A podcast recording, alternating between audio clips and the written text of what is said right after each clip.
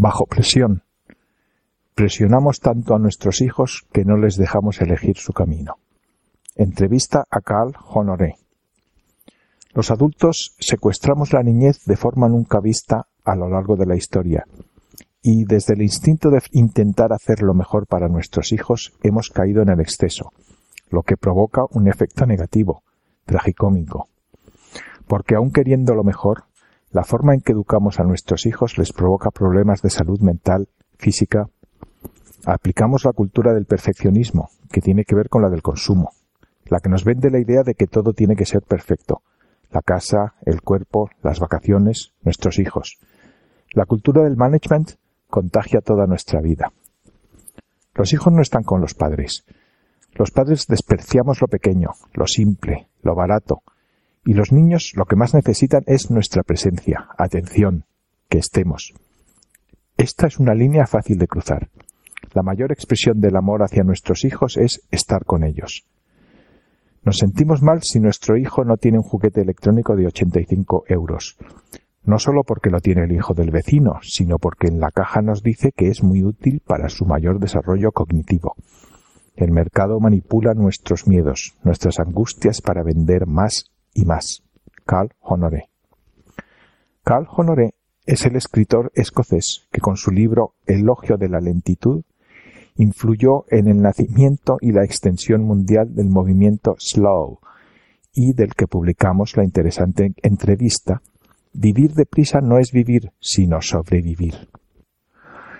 Años después, y a raíz de una experiencia personal con su hijo, al que le diagnosticaron superdotado artísticamente, pero que se negó a asistir a academias especiales y optó solo por disfrutar dibujando, el autor emprendió un viaje de dos años por toda Europa, América y Asia, analizando la situación de la infancia en la actualidad.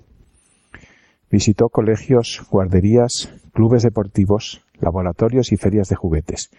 Se entrevistó con profesores, entrenadores, concejales, publicistas, policías, terapeutas, médicos y muchos expertos en desarrollo infantil. Habló con cientos de padres y de niños y seleccionó las últimas investigaciones científicas.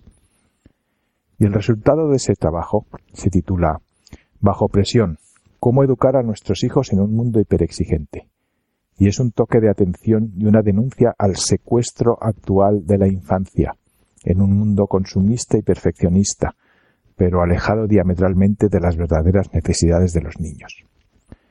El libro no es un manual de crianza ni de educación, sino una radiografía de la situación actual, un alegato en favor del sentido común a la hora de criar a los hijos, de la importancia de la presencia de los padres, pero ocupándose y no preocupándose por los niños, y un llamamiento a frenar la presión social y los mensajes confusos de la industria publicitaria y de los medios de comunicación, que no buscan la felicidad y libertad de los pequeños, sino su adoctrinamiento. La pérdida de confianza en la capacidad de educar a nuestros hijos sin recurrir a los manuales. En realidad, todos conocemos a nuestros hijos mejor que nadie, pero la cultura del perfeccionismo nos insiste en que en algún sitio hay una receta perfecta para educarlos. Y eso es un mito, una mentira. La ONU advierte de que uno de cada cinco niños sufre algún desorden psicológico. Y en Gran Bretaña, cada 28 minutos, un adolescente trata de suicidarse. A continuación, explicamos las 11 ideas principales de bajo presión. 1. Exceso de perfeccionismo y de vanidad en la educación. Se busca llenar la agenda de los escolares hasta límites abusivos de clases extraescolares, deberes y actividades con prestigio que solo cansan y machacan a los niños, y que en muchos casos refuerzan el ego de los padres que proyectan en ello posibles frustraciones personales. 2. Exceso de academicismo, hemisferio izquierdo y poco espacio para trabajar las emociones y la libertad personal de los pequeños, hemisferio derecho. 3. Crítica a los materiales pedagógicos que prometen genios, tema que posteriormente se ha confirmado con el reembolso masivo de dinero a los compradores de Baby Einstein en los Estados Unidos. El mito central es que si una cosa es buena para el niño, más y más pronto es mejor. El famoso efecto Mozart Unos investigadores averiguaron en los años 90 que escuchar música de Mozart mejoraba el razonamiento espacial de los universitarios. Inundó las guarderías de música de piano. Incluso los hospitales del estado de Georgia enviaban a todos los bebés a casa con un CD con piezas de Bach y Mozart. Resulta que ese efecto no dura más de 20 minutos y no hay prueba alguna de que afine el cerebro de los bebés. 4. Reivindicación del papel del juego como prioritario para aprender a vivir. Un discurso similar al que vimos con el experto Francisco Tonucci en Se aprende más jugando que estudiando. Los juguetes educativos que prometen muchos beneficios cognitivos al coste de 50 o 90 euros. Se ha demostrado que el juego básico, puro, sencillo, que se hace un niño con un lápiz y un papel o una caja de cartón es mucho más fértil, sano y útil para su desarrollo cerebral. Pero hemos comprado la idea de que para que las cosas sean buenas tienen que costar más dinero, ser sofisticadas y llevar una marca. Existe una cierta arrogancia en esta generación. Creemos que el mundo ha cambiado y que tenemos que cambiar la infancia. 5. Denuncia feroz al marketing infantil, que seduce y confunde a los niños a edades realmente precoces y que condiciona su comportamiento. El consumismo ha entrado sigilosamente en cada rincón de las vidas de los niños, algo que parecía intocable. Solo el simple hecho de dormir en casa de una amiga se ha convertido en estos momentos en una oportunidad para empresas publicitarias como la Agencia de Inteligencia Infantil, que patrocina fiestas en las que las adolescentes prueban nuevos productos y rellenan cuestionarios. Los trabajadores de McDonald's visitan los hospitales para entregar a los niños juguetes y globos, así como folletos para promocionar su comida. Juntando estos datos, estimamos que muchos niños ven hoy día unos 40.000 anuncios al año. 6. Elogio al modelo educativo finlandés, por sus resultados positivos, por retrasar la escolarización, por no tener deberes, por la formación de sus profesores y por la colaboración entre todos los estamentos sociales.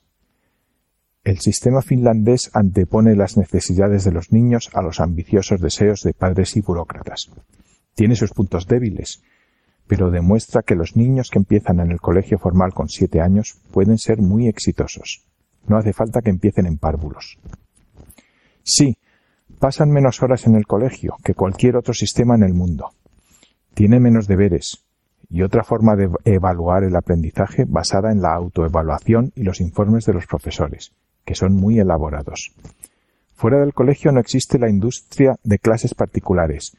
Por tanto, los chicos tienen mucho más tiempo para relajarse y también para procesar lo que han aprendido en el aula. Los maestros tienen una formación genial y los padres y los burócratas les tienen confianza.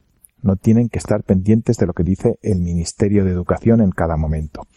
Tienen libertad para trabajar con sus alumnos. Está muy bien que los alumnos aprendan tecnología suficiente e idiomas para enfrentarse al mundo, pero lo más importante es crear niños y luego adultos con pasión por aprender, descubrir, seres humanos completos. 7.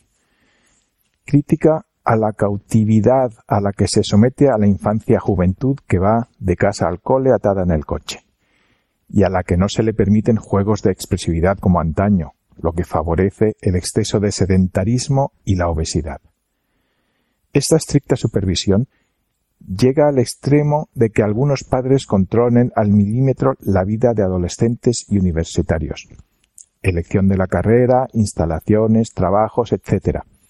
El autor los llama padres helicópteros, que planean sobre sus hijos asfixiando su capacidad de decisión, la conexión con su interior y la inmadurez. Cuando los adultos controlan al milímetro la infancia de los niños, estos pierden todo lo que da satisfacción y sentido a la vida.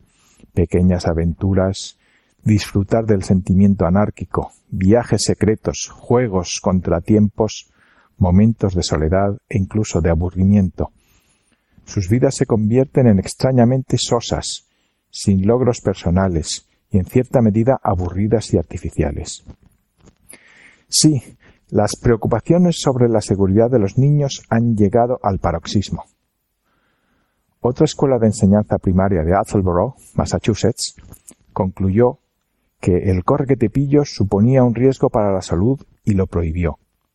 Le imitaron varios colegios. En muchas escuelas de Canadá y Suecia se han prohibido las peleas con bolas de nieve por cuestiones de seguridad. Profesores de todo el mundo informan de que cuando las clases se van de excursión al campo, algunos padres les siguen en coche para asegurarse de que el pequeño está bien. 8. Burla al exceso de manuales y consejos de educación, tipo Super Nanny, porque hacen perder la confianza de los padres en sí mismos. Aquí habría que matizar o profundizar, porque en un mundo donde el instinto está muy atrofiado y el conocimiento social de las necesidades de los bebés niños pequeños es escaso y equivocado, acceder a unos buenos libros referencias de crianza puede ser útil e importante. 9.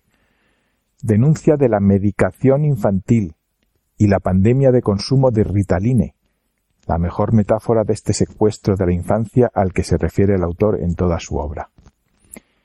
Hemos profesionalizado la paternidad. Todo muy bien intencionado, pero no funciona. Para mantener el ritmo de este exceso de actividad y exigencias sociales, los niños acaban medicados. El famoso Ritalin, un psicotrópico para frenar la hiperactividad, ha llegado a niveles epidémicos. Más de 6 millones de niños lo consumen en Estados Unidos. Y hay un dato relevante.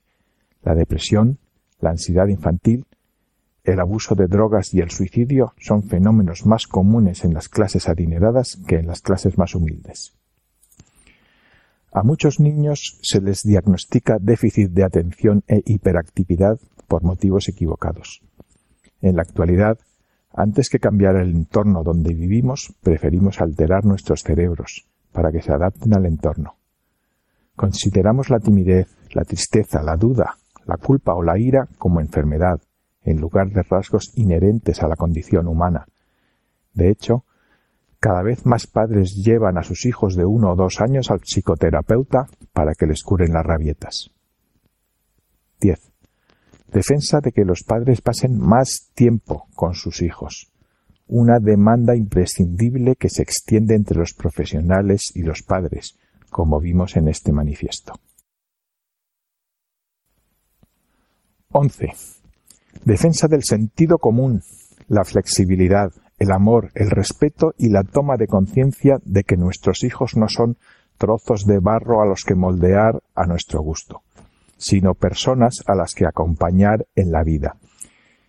En este sentido, nosotros aconsejamos la lectura del libro gratuito de Cristina Romero, Pintará los soles de su camino.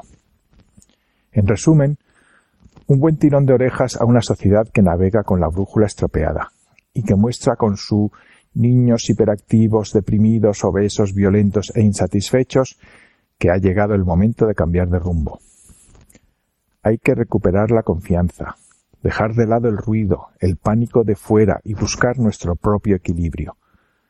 Todos los padres tienen la sensación de que están en la locura, pero todos tenemos miedo de dar el primer paso. Si yo reduzco la presión, mi hijo fracasará. Así que es bueno conversar con otros padres y sumar. Pero mi conclusión es optimista. Nos estamos dando cuenta que hemos perdido el norte y de que ha llegado el momento de agarrar el péndulo y devolverlo al centro.